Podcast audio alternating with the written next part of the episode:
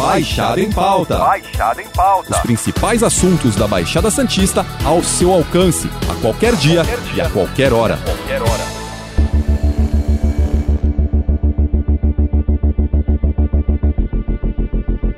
Tem se tornado cada vez mais comum ver em noticiários casos de agressões, estupros e ameaças contra mulheres. No último mês, por exemplo, entre a Baixada Santista e o Vale do Ribeira, soubemos da procuradora-geral brutalmente espancada pelo colega de trabalho, de uma mulher encontrada morta em área de mangue atrás do quintal de casa, sobre uma adolescente de 16 anos estuprada pelo pai ao longo de 11 anos e outra de 14 que teve um filho após um caso de estupro. De acordo com os dados da Secretaria de Segurança Pública do Estado, entre abril e maio houve um aumento de 36,9% nas ocorrências de estupro, e estes incluem estupro de vulnerável. São casos de menores de 14 anos, pessoas com enfermidades ou deficiência mental. Embora a secretaria não detalhe por região os casos de feminicídio, homicídio doloso, que são aqueles onde há intenção de matar, lesão corporal dolosa e ameaça, são alarmantes os números. Em maio, mês do último levantamento, foram 12 feminicídios no estado, 33 homicídios dolosos, 3.890 lesões corporais dolosas e 4.834 ameaças registradas. Para falar sobre esse assunto, recebemos no Baixada em Pauta o especialista em segurança e oficial R2 do Exército, Vinícius Vaz. Bom dia, Vinícius, tudo bem? Bom dia, Matheus. Primeiramente, obrigado pelo convite. Perfeito, Vinícius. Bom, diante dessa introdução sobre o noticiário e números da Secretaria de Segurança Pública do Estado, será que está tudo bem mesmo? Você que é especialista em segurança, o que sente ao ser bombardeado por tantos crimes contra mulheres no noticiário? É, esses dados eles são preocupantes e, acima de tudo, mostra essa falta de segurança que nós temos dentro da própria residência, dentro do local de trabalho, que são dois ambientes que nós achamos que é seguro, que nós não estamos expostos ao lado do agressor que está na, na sociedade. Então, dentro do nosso trabalho, dentro do nosso lar, são pessoas do nosso convívio. Pessoas, entre aspas, que consideramos pessoas íntegras, pessoas de alta segurança, pessoas do nosso elo de convívio. E isso que é o preocupante. Te choca é, é, no noticiário, você como especialista, te choca, te, te gera estranheza ou não? É algo que você já se habituou, se tornou comum para você? É, no nosso cenário, se um, um agente de segurança ou um especialista dizer que ele está confortável com uma notícia dessa, é porque o país está numa situação delicada de decorrência e de reincidência de sempre o mesmo tema. E esse é um tema que ele está vindo assim cada vez agravando, porque ele não ele está dentro de um cenário o qual não está no nosso cotidiano. Não é uma coisa que é comum você noticiar que uma pessoa dentro do seu ambiente de trabalho foi espancada por um colega de trabalho, que uma pessoa do seu elo familiar teve a sua, o seu corpo violado por outro ente da família. Então são dois temas totalmente delicados e que eu creio e eu espero que no futuro isso não seja mais tema. Né? A gente está acostumado a ouvir roubo, furto, bandido, essa palavra. E não dizer que o pai, o padrasto fizeram algo contra a família, né? Ou um companheiro de trabalho. É coisas que a gente não espera no nosso dia a dia. Notamos muitas pessoas dizendo que por termos mais acesso à, à informação através da internet, é, que essa realidade está mais próxima, né?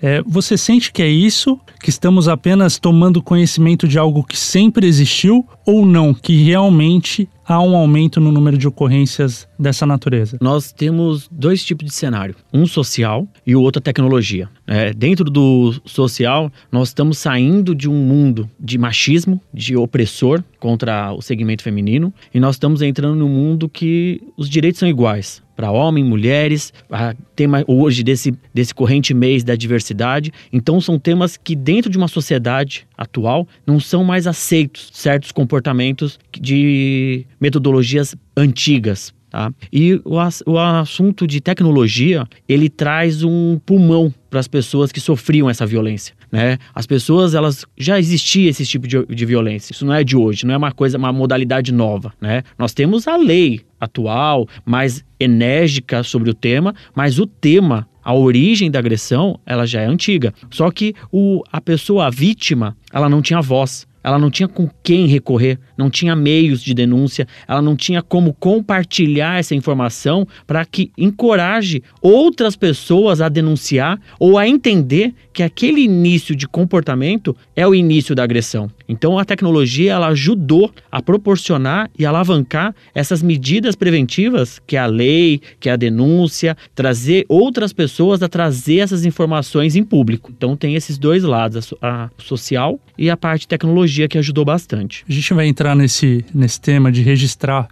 a ocorrência, né, mais adiante. Só que é, é, você tocou num ponto da internet servir da, das redes sociais, né, servirem como voz para essas pessoas que antes não tinham onde denunciar, onde, onde apresentar o problema, né? O crime vivenciado em casa, enfim, na rua. É, tem ali o, a ferramenta para a pessoa usar, mas ela não deve ficar restrita à denúncia pela internet, né? É, isso tem que ser levado adiante. Exato. A gente tem que lembrar que a rede social, o nome já diz. Ela é uma rede social para interagir entre companheiros, amigos, até elos de profissional. A quando a gente diz da parte de tecnologia e rede social, é o depoimento de uma mãe que foi vítima, que teve seu filho, a sua filha vítima, tá? E que ela consiga multiplicar como começou como ela começou essas agressões, quando ela notou essa agressão e de repente despertar em outras pessoas da sociedade, opa, uma luzinha. A minha filha também reclama disso. Então, será que eu devo olhar? Ah,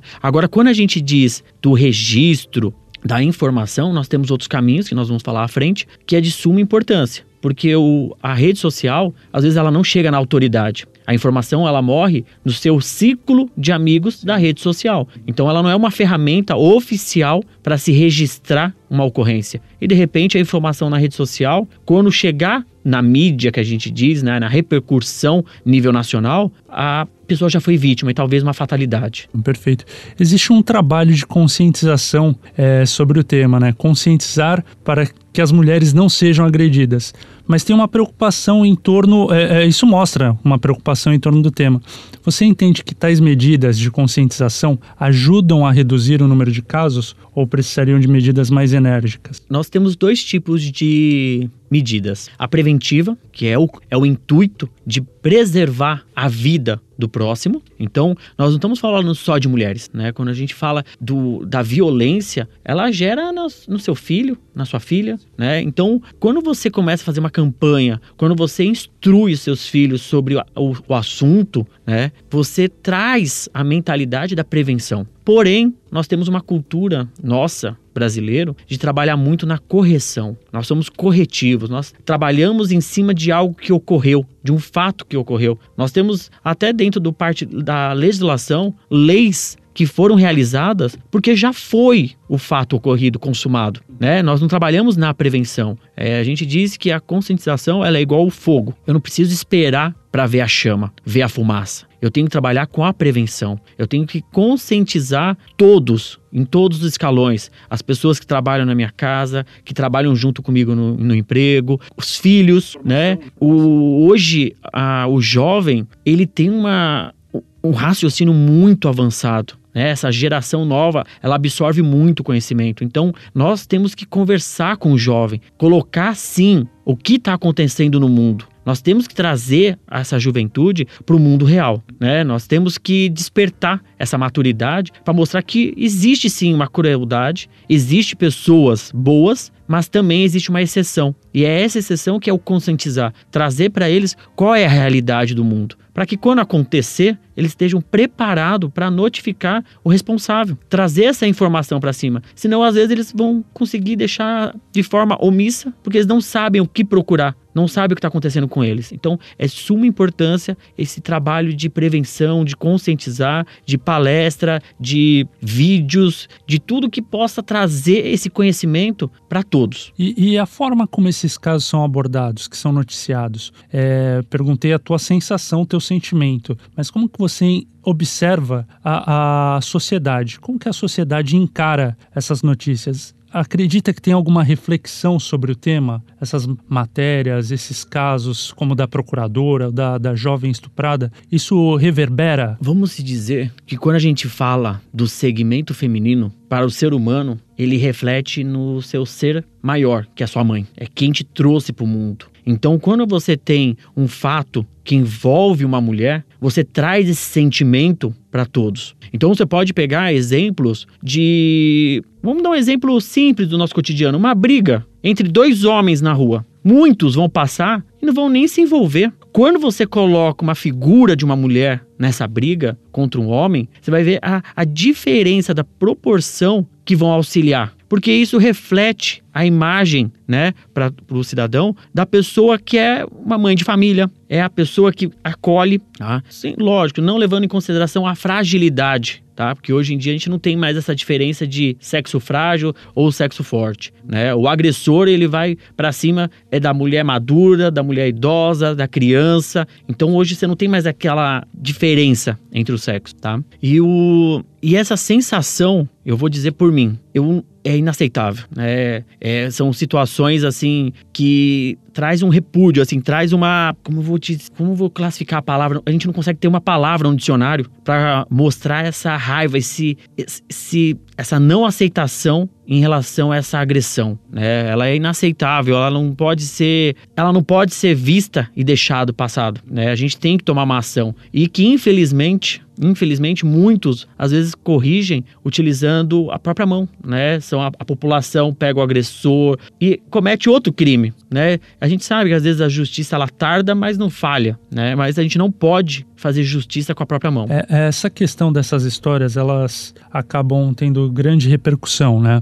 É, é publicada uma matéria sobre o assunto, a, a, população demonstra grande interesse, consome esse material, mas passado um tempo parece que vai deixando de lado, vai caindo no esquecimento. É, do outro lado do balcão, de quem investiga o caso, de quem é, apresenta a denúncia, é, de quem vai atrás do, do criminoso quando já acusado, existe um relaxamento também ou não? Por que, que essas notícias se perdem, vão caindo no esquecimento? Muito bem observado. A nossa sociedade, ela tem, como vou te dizer, manchete curta. O que significa isso? Eles olham aquela manchete no calor da emoção, fazem o seu comentário e já imigram para outro para outra manchete. Né? O nosso, nosso dia a dia, nosso brasileiro, ele trabalha muito na emoção, nós somos emotivos. Então, o brasileiro ele vai conforme o que está fervendo. O fervendo que eu quero dizer é aquilo que está em alta. O brasileiro gosta do calor. Quando a coisa esfria, o brasileiro ele para com esse cuidado e vai para outro que está fervendo, para manter a emoção, para estar tá antenado, para estar tá atualizado. Porém,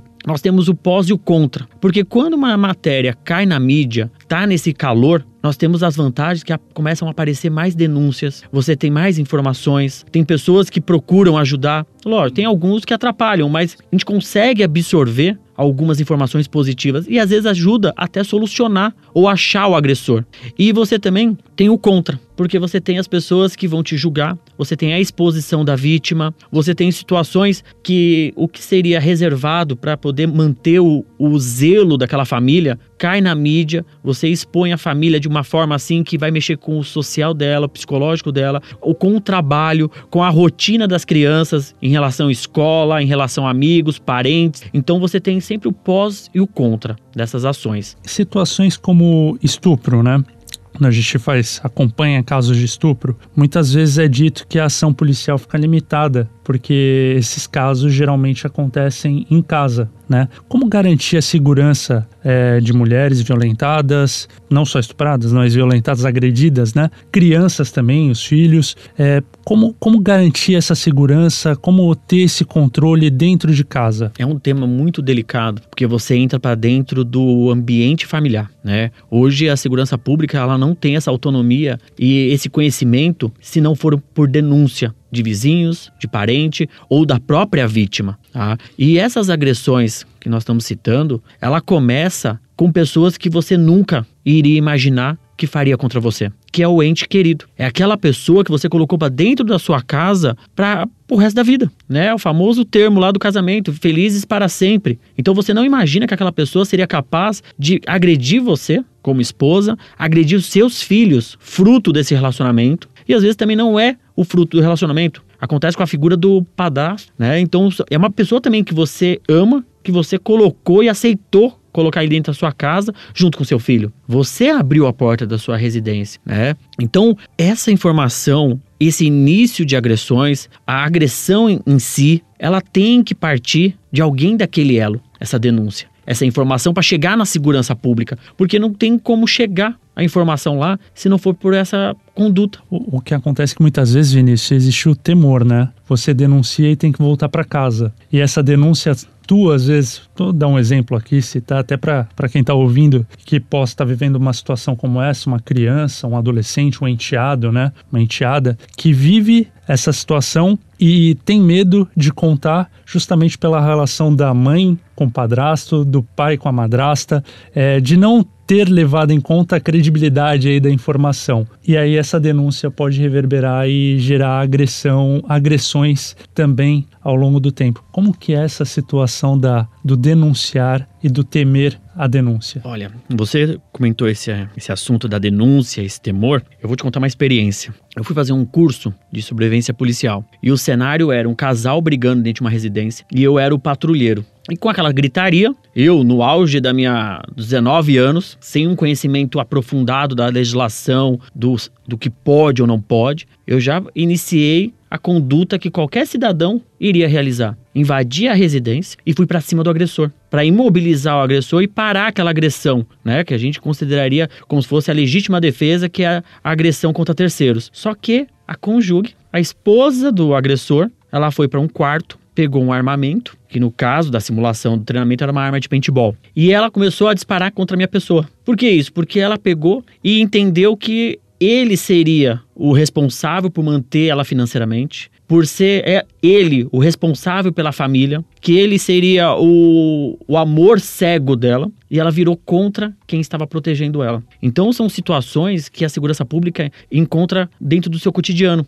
né? Às vezes você tem uma denúncia que parte de um vizinho, quando a segurança pública chega no local, a, a vítima também vira contra o agente de segurança pública. Então, quando a gente fala desse assunto que envolve família, ela é muito delicada, porque você tem como será a abordagem, é, vamos esperar a coisa ficar grave para intervir, ou vamos tentar administrar e fazer uma prevenção enquanto ainda está só nos gritos? Porque já é o, o, a, a agressão contra a mulher já começa pelo psicológico, a tortura psicológica que a gente diz. Então é muito delicado esse tema quando a gente diz até onde pode ir a ação policial, até onde a segurança pública ela pode tomar a frente dentro de um relacionamento. Né? Então é um tema muito delicado que a gente também depende também muito do, da participação e da colaboração da vítima. Uhum. Existe essa questão do home office, né?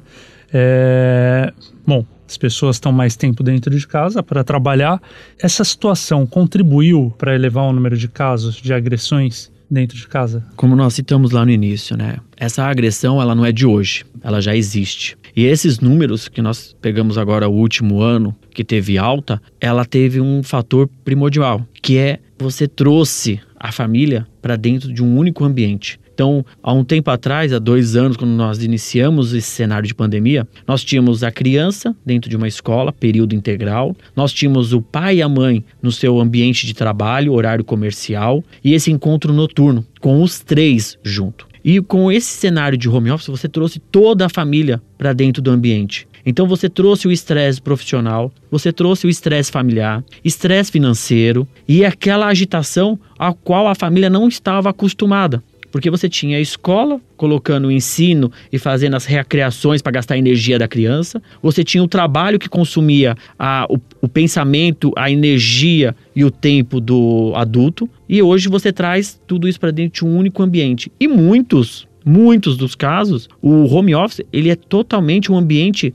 entre aspas confinado. É, você tem um ambiente aí, uma casa, dois cômodos, você coloca o seu home office ou você coloca a criança para brincar, ou você coloca o home office da esposa ou coloca o do, o do marido. Então o ambiente ele é muito compacto e isso começou a trazer o quê? Os conflitos, começou a aumentar essa divergência então do casal e às vezes eles descontam essa energia negativa na criança, o homem desconta isso na sua esposa. Então você trouxe um ambiente mais assim hostil dentro da família. E muitos dos casos começou a despertar esse início de agressões. Como a gente falou, as agressões começam no contato verbal. Vem a, a, a, parte agressiva, a verbalização, os xingos, aí começa o contato físico. Aí a coisa desanda. E é nesse tema que a gente vai entrar agora, né? Se existe alguma forma de evitar que esses crimes ocorram e se é possível identificar o agressor. Quando o agressor, quando é o momento de buscar ajuda, Vinícius? Vamos dividir em duas etapas. Como eu identifico um agressor? Difícil. Porque o, quando a gente fala de bandido, a gente tem atitude suspeita, né? É algo que foge do nosso cotidiano. Alguém está selecionando um alvo na rua. Agora, como que você vai colocar dentro da sua casa, dentro da sua família,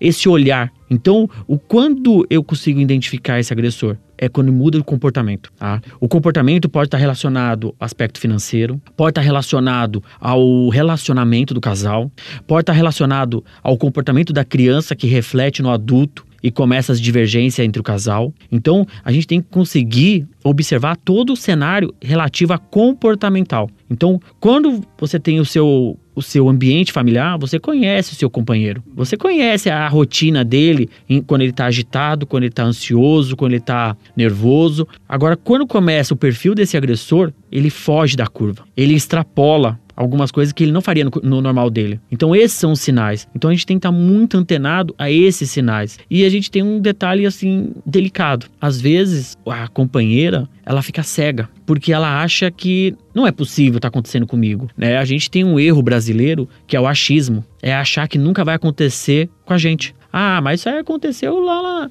lá na, no trabalho do fulano. Aconteceu lá no outro estado. Aconteceu lá no, na outra família. Nunca vai acontecer na minha casa. E quando a gente tem esse achismo, a gente abaixa a guarda, abaixa essa sensibilidade de notar a mudança de comportamento do companheiro. Até porque essa mudança, ela mudança de curso do companheiro, da companheira também, né? Porque existe agressão do outro lado também ela é, é, como você disse, tem fatores aí externos que foram levados para dentro de casa, principalmente no home office. Muitas vezes esse curso pode ser endireitado, né?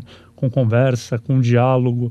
Também tem esse lado, né, Vinícius? Não é todo caso aí que começa a mudar um comportamento que já deve ser encarado como uma agressão, como um agressor. Não, também tem, tem que ter a sensibilidade aí de pode ser sim um problema é, familiar momentâneo que pode que a família pode buscar ajuda, também tem isso, né? Tem, esse, tem como corrigir o curso, né? Tem, tem sim como corrigir. E é o que muitos casais procuram. São essas ajudas. Não tem que ter vergonha de procurar ajuda, tá? A ajuda que a gente fala pode ser profissional, pode ser de família, pode ser de uma pessoa mais madura, que já passou por uma experiência dessa. Então, quando eu te disse lá na, lá na frente sobre tecnologia, talvez a gente use essa tecnologia a favor também. Que é o quê? Buscar fóruns que falam sobre esses tipos de comportamento para ver como que eles solucionaram, né? Uma terapia de casal, um grupo que converse sobre o tema, buscar é, leitura de autoajuda de casal. Então, todo casal que quer, e pelo menos um do casal, der o, o início ali, o start da solução, ele vai conseguir êxito. Legal. Sobre essa questão aí de que em briga de marido e mulher não se deve meter a colher, né? A gente já é habituado a ouvir isso também. É, eu sou um vizinho de um casal que demonstra aí uma certa animosidade. Como que eu vou reagir numa situação dessa? Você já deu teu exemplo no teu treinamento, que você entrou e foi para cima do agressor. Acho que essa não é a conduta correta pelo que você refletindo hoje é, contou para gente aqui no podcast. Mas como que deve ser então a ação? Eu, eu posso sim meter a colher ou não? Aqui nós temos dois, duas ou até mais linhas de ações tá? Eu só digo assim, a gente tem que tomar muito cuidado, porque quando a gente fala que em briga de marido e mulher não se mete a colher, você é o vizinho. Se esses dois fizerem as pazes, você tá lá morando ainda, tá? Então, assim, talvez essa agressão, os dois se juntam e fiquem contra você, tá? Mas só que você também não pode, como o vizinho, tá? Pode ser o vizinho, pode ser o funcionário do prédio, pode ser o, o a segurança local do condomínio, tem que tomar uma iniciativa, tem que tomar uma iniciativa. Nós temos canais de denúncia, que é totalmente sigiloso, por que isso? Porque também depois que acontecer uma fatalidade, não adianta chegar lá na porta e falar: olha, eu sabia que ia acontecer isso. Há três meses atrás começaram. Poxa, e você, como um bom cidadão, como uma pessoa de boa fé, não fez nada para ajudar? Fica omisso naquela situação? Como que você vai ficar depois? É uma coisa assim meio que individual do ser humano. Ah, então a gente tem que sempre pensar no que? Ajudar o próximo. Esse é o conceito que nós estamos nesse mundo. É ajudar sempre o próximo. Se você não quer se expor de forma nominal, ir lá, bater na porta, saber o que está acontecendo, você tem caminhos. Você Vamos dar um exemplo de um condomínio. Meu vizinho está lá no maior quebra-pau. Eu não preciso me expor. Eu ligo na portaria, eu falo pro porteiro, olha, faz assim, liga lá no, no apartamento X, fala que chegou a comida. Porque quem vai atender normalmente é a vítima. O agressor ele está muito agitado, ele não vai querer agitar, ele não vai querer atender. Se ele atender, ele tá muito, ele vai acabar mostrando que está agressivo, tá? Então assim, não adianta ligar perguntando o que está acontecendo. Então faz uma história de cobertura, liga perguntando se está acontecendo, é, chegou uma encomenda aqui para a senhora, a senhora quer vir buscar, porque de repente talvez seja a saída que a, a vítima tem para sair do apartamento. Que é aquele exemplo, que é o exemplo que às vezes o pessoal usou, usou bastante, caiu até na mídia e ajudou até outras vítimas, que era aquela ligação para 190 e se passando pedindo uma pizza. E o policial dizendo lá, mas aqui não é uma pizzaria, mas eu preciso de uma pizza para entregar nesse endereço, tal, tal, tal.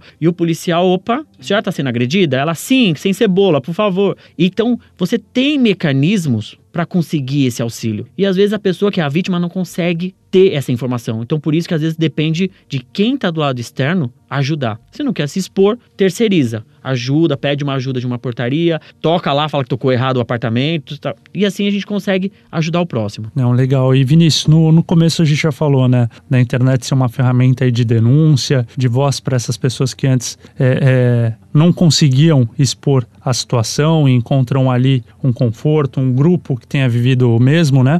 Mas ao mesmo tempo a gente falou também do registro de casos, né? É, qual é a importância aí do, do, registrar uma ocorrência de agressão, de violência? Em que isso vai ajudar é, na, na situação, no controle da situação? O registro, qualquer tipo de registro de ocorrência, ele é de suma importância porque a Secretaria de Segurança Pública ela trabalha em cima de dados, estatística. Então ela consegue posicionar e colocar uma estrutura operacional com ronda, com trabalhos de segurança, de contra-inteligência, consegue colocar os seus canais de atendimento focado em cima de estatística. E com, às vezes, a falta dessa comunicação da vítima faz que a segurança olhar que o cenário tá bom, que o cenário naquela região tá bom, então ele não tem nenhuma medida a mais. Por quê? Porque os dados mostram isso. Então, quando a sociedade entender que a ocorrência ela faz fementar a segurança pública, ela faz a, a roda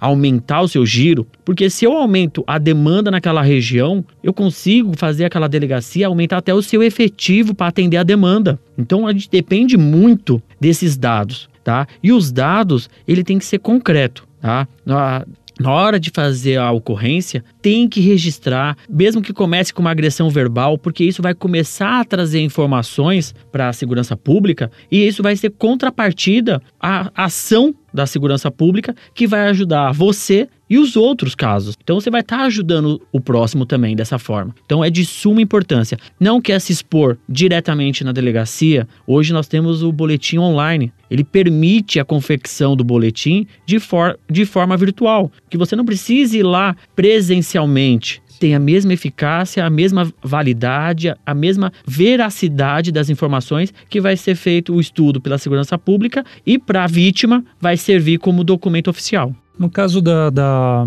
Você mencionou, né? De você trabalhar em cima de dados, é, notando ali uma região que teve mais determinada ocorrência e tal. A gente pensa isso muito em roubo, furto, mesmo caso de violência doméstica, então também é importante. Às vezes uma região ali pode, pode ter mais casos. Entende o que eu, que eu quero dizer? Assim, é dentro de casa. Como que isso vai. Eu vou aumentar uma ronda naquela região se for uma violência dentro de casa. Mas não é só isso também. O registro do boletim já é para uma. já é uma garantia da vítima para caso seja agredida novamente. Como que fica essa situação violência doméstica, Vinícius? Para a vítima, ela já começa a criar um histórico. Tá? Para quê? Para conseguir depois na justiça mostrar que o agressor não foi primeira vez. Ela já vem relatando que começou com agressão verbal, começou com tortura psicológica, começou com perseguição. Isso acontece não só com o casal, o casal que está unido, isso acontece com ex-casal. Né? A gente tem muitos casos aí de fatalidade que foi o ex com o ex-companheiro que cometeu a agressão. Então isso mostra todo um histórico para que a, a segurança pública tome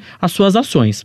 E dentro da instituição além desses serviços de ronda, de posicionamento estratégico, você tem campanhas, né? Você tem hoje delegacias espe especializadas para o atendimento da mulher, são as DDM, é Delegacia da Mulher. E você tem campanhas, você tem palestras, você tem é, serviços que a segurança pública oferece para a comunidade. Né? Nós temos conselhos de segurança que, dependendo da região onde tiver o maior índice, vão ter temas abordados em cima daquele fato que está acontecendo de maior natureza na região. É dessa forma que ajuda. Então a gente tem a parte preventiva, parte ostensiva e também tem a parte da vítima, que é a parte documental do histórico para uma ação ou até para os seus direitos futuros. Feito, Vinícius. Muito obrigado pela sua participação no Baixada em Pauta. E na semana que vem nós voltamos com outro assunto e outro convidado. Lembrando que esse podcast está disponível no G1, Apple Podcast, Spotify, Deezer, Google Podcast e Castbox. Nos aplicativos existe a opção para você assinar esse podcast e receber um aviso sempre que um novo ficar disponível. Eu sou Matheus Miller e encerro Baixada em Pauta por aqui.